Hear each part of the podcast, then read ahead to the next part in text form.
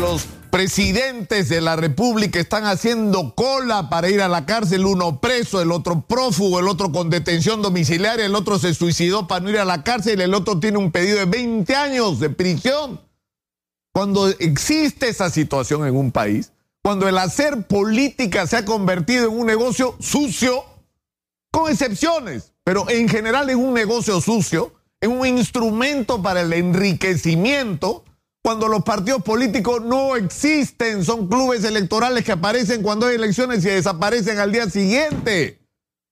Cuando son el instrumento para introducir dineros ilegales, cuando se usa los partidos políticos para recibir plata y gobernar, no en función de la promesa o el programa electoral, sino del financista de la campaña, lo que se necesita es una reforma política y con urgencia. Eso es lo que está en discusión. Necesitamos una nueva clase política y para eso necesitamos una reforma. Y lo que tiene que entender la gente que está en el Congreso de hoy, que tiene el 90% de desaprobación de los peruanos, es que esa reforma va a ir con ustedes o sin ustedes. Porque lo que ha ocurrido no es un incidente menor. El presidente de la República ha ido ayer al Congreso, les ha dejado un documento, ha dicho qué pasó acá. El día 15 había una reunión en Palacio de Gobierno con todas las bancadas. Han discutido cómo enfrentar esta discusión concertadamente y el primer punto en discusión era la inmunidad parlamentaria.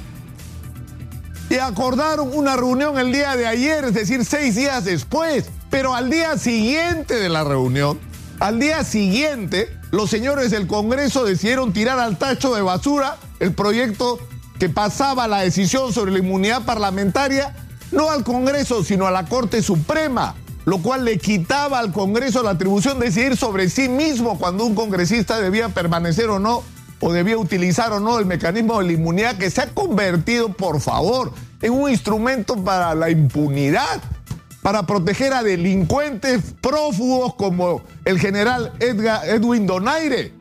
Para eso ha servido la inmunidad parlamentaria. Entonces, tienen que entender y de una vez por todas que esta reforma va a ir con ustedes o sin ustedes, señores congresistas.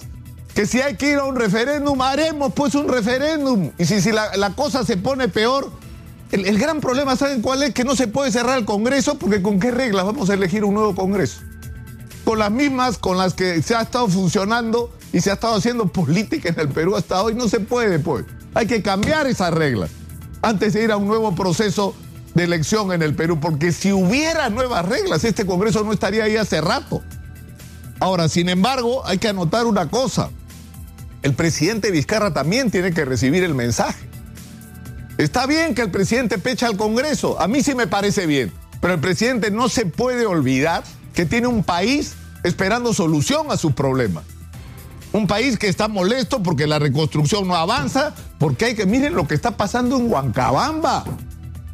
Es decir, le otorgan la obra de cuatrocientos y tantos millones de soles a una de las empresas Málaga, parte del Club de la Construcción, y la obra está tirada.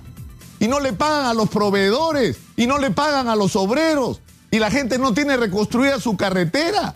Es decir, la gente quiere que eso cambie, que cambie la inseguridad, que se arreglen los colegios, que los hospitales no sigan dando vergüenza y, son un drama para cualquier ciudadano, que el transporte deje, de ser el infierno en el que se ha convertido. Es decir, el país espera soluciones, presidente.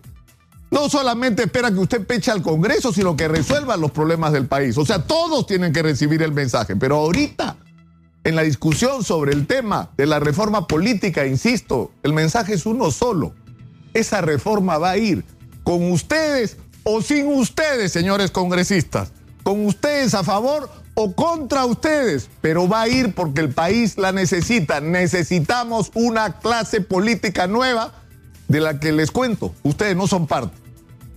He dicho, don Manuel Rosa. Bueno,